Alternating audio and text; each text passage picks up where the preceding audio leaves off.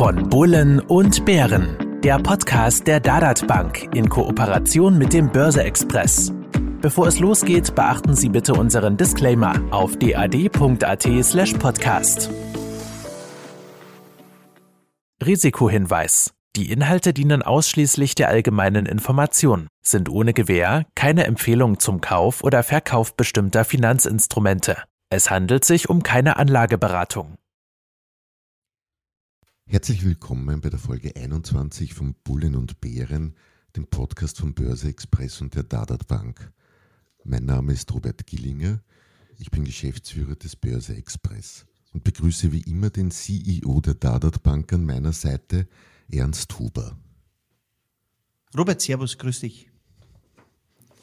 Wie in Folge 20 haben wir auch heute Uwe Röhrig, den Equity-Spezialisten bei UBS Asset Management, zu Gast.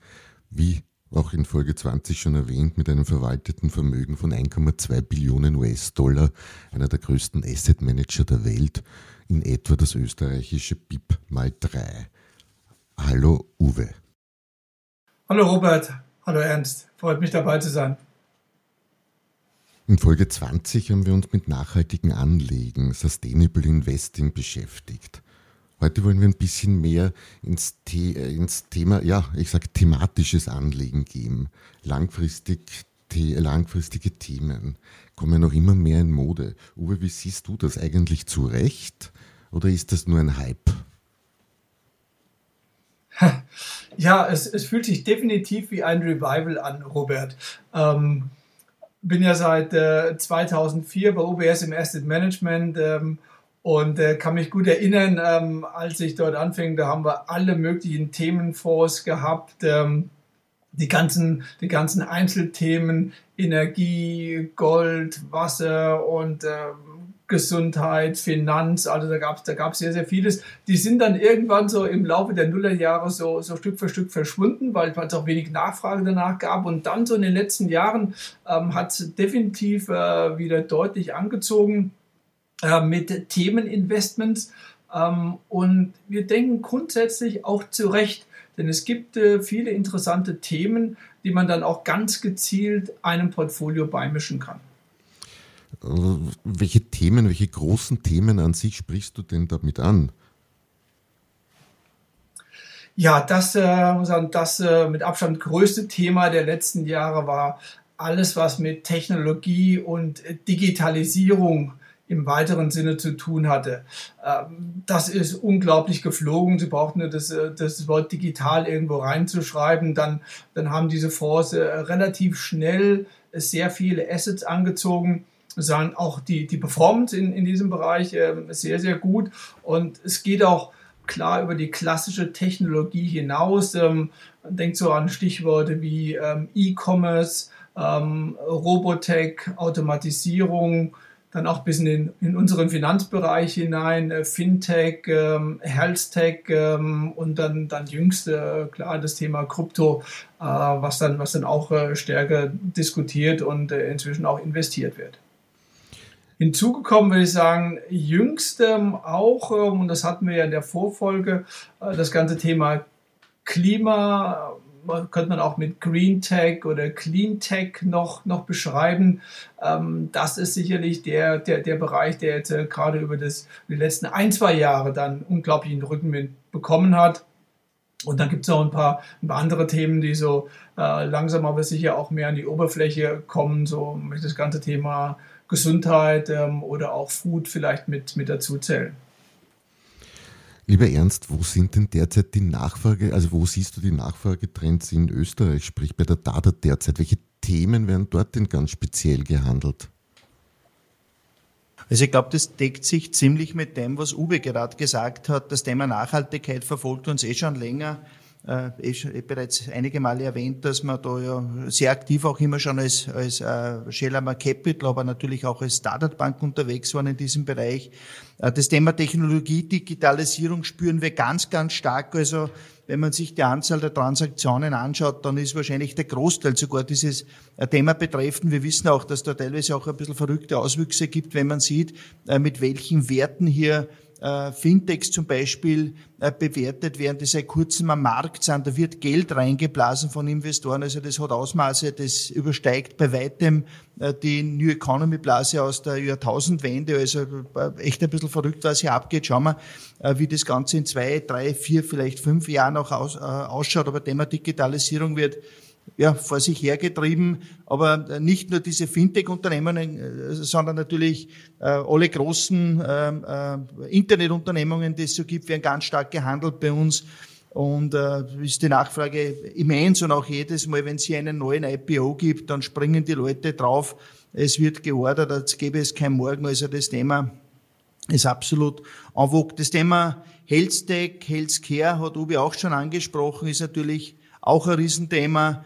Äh, das Thema Dividendenaktien äh, spielt heute, glaube ich, auch wieder größere Rolle, als es noch vor ein paar Jahren der Fall gewesen ist, nachdem ja das Zinsniveau de facto auf Null ist oder bei Bundesanleihen sogar Negativzinsen äh, verlangt werden, schauen Leute natürlich noch Alternativen um, schauen. Ich habe es eh einige Male schon erwähnt, es geht hier vor allem um das Thema Vermögenssicherung. Das kann man schlicht und einfach mit einem Sparkonto, mit einem Sparbuch nicht mehr tun. Und da ist vielleicht, das sind vielleicht Dividendenaktien ganz gute Alternativen dazu, wo man, wo man jedes Jahr äh, Dividendenzahlungen in der Höhe von drei, vier, vielleicht sogar fünf Prozent erhält.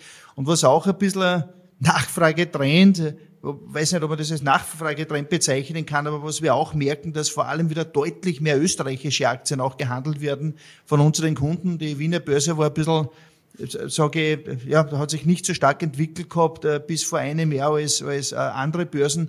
Und ich glaube, da haben wir jetzt einiges gut gemacht, sehr viel wieder aufgeholt. Die Wiener Börse ist auch wieder in aller Munde, vor allem beim Anleger unserer Bank. Und äh, ja, also da sieht man auch die positive Entwicklung, auch die wirtschaftliche wahrscheinlich auch, äh, die in Österreich jetzt stattgefunden hat. Die letzten Monate, ja, ich glaube, man spricht ja schon fast ein bisschen von einer Überhitzung, die hier passiert ist. Also das sind so die Themen, äh, die derzeit stark gehandelt werden von unseren Kunden. Themen wurden jetzt einige genannt, lieber Uwe. Uwe, eine Frage an dich. Welche Strategien bietet äh, dein Haus oder die UBS Asset Management im thematischen Bereich eigentlich an?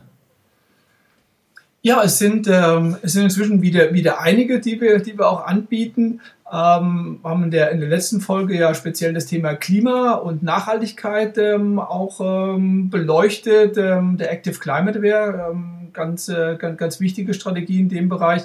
Klassisch haben wir seit vielen Jahren einen Tech-Fonds, ähm, aber auch einen Biotech-Fund und einen Healthcare-Fund. Äh, Digitalisierung ist im letzten Jahr auch äh, mit dazugekommen, äh, mit einer speziellen Strategie im, im Bereich digitale Themen. Ähm, und ähm, ja, äh, sehr, sehr interessant, vor, vor gut fünf Jahren haben wir einen Fonds mit dem Thema oder dem Namen Long-Term Themes aufgelegt. Ähm, ja, der ähm, dann aber auch in diesen fünf Jahren ähm, auf etwa fünf Milliarden an Assets gewachsen ist ähm, ähm, und eine, eine wirkliche Erfolgsstory auch geworden ist bei uns. Was verbirgt sich da dahinter, hinter diesem Long-Term-Themes? Hört sich spannend, interessant an. Ja, was, was, was ist äh, hier konkret dahinter?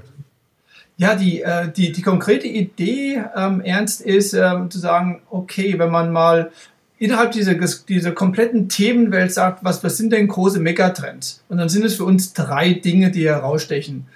Bevölkerungswachstum. Ähm, die Weltbevölkerung wird weiter wachsen. Ja, das spüren wir hier so in unserer westlichen Hemisphäre nicht, äh, nicht ganz so, wo die demografische Entwicklung äh, häufiger eine andere ist. Aber wenn man so ähm, an die Emerging Markets etc. denkt, da, da ist auch starkes Bevölkerungswachstum. Die Urbanisierung, sprich ähm, vom Land in die Stadt ähm, ist ein großer globaler Trend. Ähm, und dann, ich sehe es halt jeden Tag, wenn ich mich äh, vor den Spiegel stelle, ja, ich werde halt älter, ja. Und das Thema Alterung ist halt auch ein, ein großes Thema. Ähm, und die Pessimisten könnten jetzt sagen, boah, das sind ja alles, alles mega Herausforderungen. Das sind auch zum Teil handfeste Probleme, wenn man nur denkt, wir haben einen gewaltigen Energiehunger äh, mit steigender Bevölkerung, äh, wird er weiter wachsen. Wie soll man das ähm, auch dann äh, nachhaltig und klimaverträglich hinbekommen? Andererseits, und das sind die, das ist dann die interessante Seite für Anleger, zu sagen, für Unternehmen die eben Produkte und Dienstleistungen in diesem Bereich bereitstellen, ähm, um dann auch auf diese Herausforderungen oder, oder Probleme eine gute Antwort zu haben, äh, da bieten sich überdurchschnittliche Wachstumschancen. Und das ist eben dann der Punkt für Anleger. sagen, oh, äh, das könnte interessant sein. Nur wie kommt man von diesen Megatrends dann wirklich äh, dann zu einem Fonds? Wir definieren langfristige, nachhaltige Anlagethemen. Das sind, wenn ich, das sind zurzeit sind das knapp, knapp 20. Nur mal einzelne Energieeffizienz ist eines, Wasser ist eines, äh, Onkologie, ähm, Alterung, äh, Infrastruktur in Schwellenländern. Äh, ich nenne jetzt exemplarisch nur mal einige davon, zu sagen, so, dann habe ich über diese knapp 20 Themen habe ich ein Universum von 1000 Titeln und aus denen äh, wollen wir ganz gezielt über aktives Stockpicking dann äh, ein Portfolio zwischen ähm, ja, 60 und 80 Titeln ähm, auch dann unseren Kunden zur Verfügung stellen, äh, wo, du hast es eben schon mal angesprochen, wo fundamentale Bewertung sehr, sehr wichtig ist, ähm, aber auch der Nachhaltigkeitsblick zu diesem Long-Term-Themes sollte man an sich nicht besser in Einzelthemen investieren? Für mich ist das Thema BRIC da zum Beispiel so ein bisschen an, ja, ich sag mal, abschreckend. Unterm Strich haben sich die Trends dort ja aufgehoben eigentlich. Ja, das gute alte Brick-Konzept, ja, das kommt mir auch noch, das kommt mir auch noch geläufig vor. Ich glaube, glaub, äh, wesentlicher Unterschied äh, hier ist, äh, gesagt, dass wir, dass wir multithematisch unterwegs sind, aber jetzt keine, keine gezielte Top-Down-Themenallokation vornehmen. Das heißt, äh, wir können da nachher noch, noch ein bisschen darüber reden, äh, wirklich äh, das Stockpicking der zentrale Treiber ähm, äh, in der gesamten Positionierung ist und wir das eine Thema kann vielleicht ein bisschen stärker, ein bisschen schwächer ähm, dann auch im Portfolio drin sein, aber es wird getrieben durch die Einzeltitelauswahl. Nur, um zu deiner Frage zuzukommen, äh, Robert, ich glaube, es kommt wirklich auf die Zielsetzung des Kunden drauf an und es kommt auch auf das Risikobudget des Kunden an, ob ich lieber in Einzelthemen investieren möchte oder ob ich multithematisch in einem äh, breiter diversifizierten äh, vor über Themen hinweg investiert sein möchte. Was sind die Vor- und Nachteile? Einzelthema kann ich natürlich eine, wenn ich eine ganz besonders starke Meinung zu einem Themenbereich habe, kann ich die ganz gezielt im, im Portfolio umsetzen. Ähm, der Ernst hat es ja auch angesprochen, ähm, gerade die, die, die, digitalen Themen waren natürlich sehr en vogue. Ähm, was auch inhärent ist, sind häufig dann die größeren Schwankungen, äh, die man hat bei diesen Themen. Sprich, Einzelthema kann ich gezielt umsetzen, Andererseits, ich muss auch mit höheren Schwankungen rechnen und auch als Anleger damit leben können. Und ich glaube, das ist, das ist wesentlich ähm, in diesem Bereich, gerade wenn wir über, die, ähm, über diese ganzen Themen reden, die wir, die wir eben angesprochen haben. Andererseits, wenn ich, wenn ich multithematisch investiere, kann ich sagen, da kann ich mir äh, wunderbar so ein Basisbaustein äh, in mein Portfolio hineinlegen. In unserem Finanzchinesisch sprechen wir häufig so von einem Core-Satellite-Ansatz, sprich ein Kerninvestment beispielsweise in, ähm, in einem breiter aufgestellten Fonds, der, der Themen oder interessante Unternehmen aus über verschiedene Themen hinweg auswählt. Und dann als Satellit kann ich trotzdem noch ganz gezielt ein Einzelthema ähm, als Strategie oder Fonds mit dazu nehmen. Ähm, breiter aufgestellte Fonds sollten halt grundsätzlich weniger stark schwanken. Ähm, und damit sollte ich dann ein bisschen ruhiger auch nachts schlafen können. Und das sind, denke ich, so die, die wichtigen Facetten, die man, die man abwägen sollte als Anleger und entsprechend äh, dieses auch dann im Portfolio umsetzen. Welche Themen siehst du denn aktuell als am interessantesten an? Also in dem breit aufgestellten Fonds zum Beispiel. Welche Einzelthemen? Mhm. Äh, ja, aus, der, aus dem Stockpicking oder der Titelselektion heraus äh, sind sie schon auch äh, ein Stück weit diese, äh, diese ganzen, ich nenne es mal auch ein bisschen klimagetriebenen Themen. Energieeffizienz ist nach wie vor sehr wichtig. Das ist ein, das ist ein, das ist ein breites Thema, wo, sie, wo sie Unternehmen haben. Beispielsweise die, die Messtechnologie. Ähm, zur Verfügung stellen, um, um äh, Produktionsprozesse zu optimieren. Äh, da ist man auch in, diesem, diesem ganzen Thema ja Elektrifizierung drin, äh, smarte Mobilität. Also dann gibt es dort ähm, Batterietechnologie, autonomes Fahren, Sensortechnologie. Äh, da gibt es sicherlich einiges, was zu erwähnen wäre. Ähm, ja, der Automatisierungsdruck bleibt auch, auch weiterhin hoch, äh, effizienter zu werden in den, in den Prozessen hinein. Also der eine, der eine größere Themenbereich, ähm, den, den, wir, den wir stark im Vor drin haben, Das andere ist so das, das Thema Alterung und äh, hier denken wir so an, an Banken und, und Versicherungen, die eben auch, auch Dienstleistungen oder Altersvorsorgeprodukte anbieten. Ähm, letztendlich, ja, wenn man sich unsere, unsere Altersvorsorgesysteme äh, ansieht, ich glaube, der, der, der Druck ist überall hoch, egal ähm, ob wir jetzt äh, in Österreich oder in der, in der Schweiz sind. Ähm, ähm, und dementsprechend die private Vorsorge wird halt auch immer wichtiger. Ähm, hier in unseren Breitengraden aber dann auch Aufbau von Altersvorsorgesystemen, wenn man an die, äh, an die Entwicklungsländer, sprich die Emerging Markets denkt. Ähm, dass man da sagen muss, ja, äh, da gibt es auch äh, recht viel Potenzial und die Unternehmen äh, sind gerade im Finanzbereich ähm, auch, auch recht, recht gut bewertet, sprich attraktiv bewertet, möchte ich damit sagen. Ähm, Gesundheit ist ein, ist ein Thema, so ähm, On Onkologie, ähm, und auch das leider, äh, ich erwähne es ich erwähne's nur ungern, ja, wir haben halt auch mit dem, mit dem Thema, ich nenne es mal Wohlstandskrankheiten, äh, Übergewicht etc. Ähm, auch doch, doch einige, einige Probleme und auch Unternehmen, die, die dort entsprechende Medikamente, äh, Therapien anbieten, äh, denken wir haben auch sehr gutes Wachstumspotenzial. Abschließend, äh, so der Bereich ja Lebensmittel, Food Revolution ist schon mal angeklungen. Ähm, das ist sicherlich auch ein Bereich, äh, wo, wir, wo wir einiges an Positionen halten. Habe ich das an sich richtig verstanden? Aspekte der Nachhaltigkeit werden also bei diesem Fonds auch berücksichtigt an sich, oder? Absolut, Robert. Ähm, sehr, sehr, sehr, zentral. Ähm, ähm, auch das ist äh, nach der neuen Nomenklatur ähm, äh, der Sustainable Finance Disclosure Regulation ähm, SFDA, äh, was wir auch schon mal angesprochen hatten in der Vorfolge, ähm, ist ein Artikel 8 Fonds, auch klar als Nachhaltigkeitsfonds ausgerichtet. Zwei Aspekte, die hier wichtig sind. Äh, wir wollen bewusst nur nachhaltige Themen auch investieren. Jetzt könnte man sagen, Tourismus in den Schwellenländern ist, ist auch ein Wachstumsthema jetzt momentan jetzt nicht ganz so aktuell ähm, durch, die, durch die Reisebeschränkungen auch aufgrund der Pandemie. Wir hoffen mal, dass sich das auch dann äh, hoffentlich äh, in ein paar Jahren dann auch wieder endgültig erledigt hat und man auch, auch wieder verstärkt reisen kann.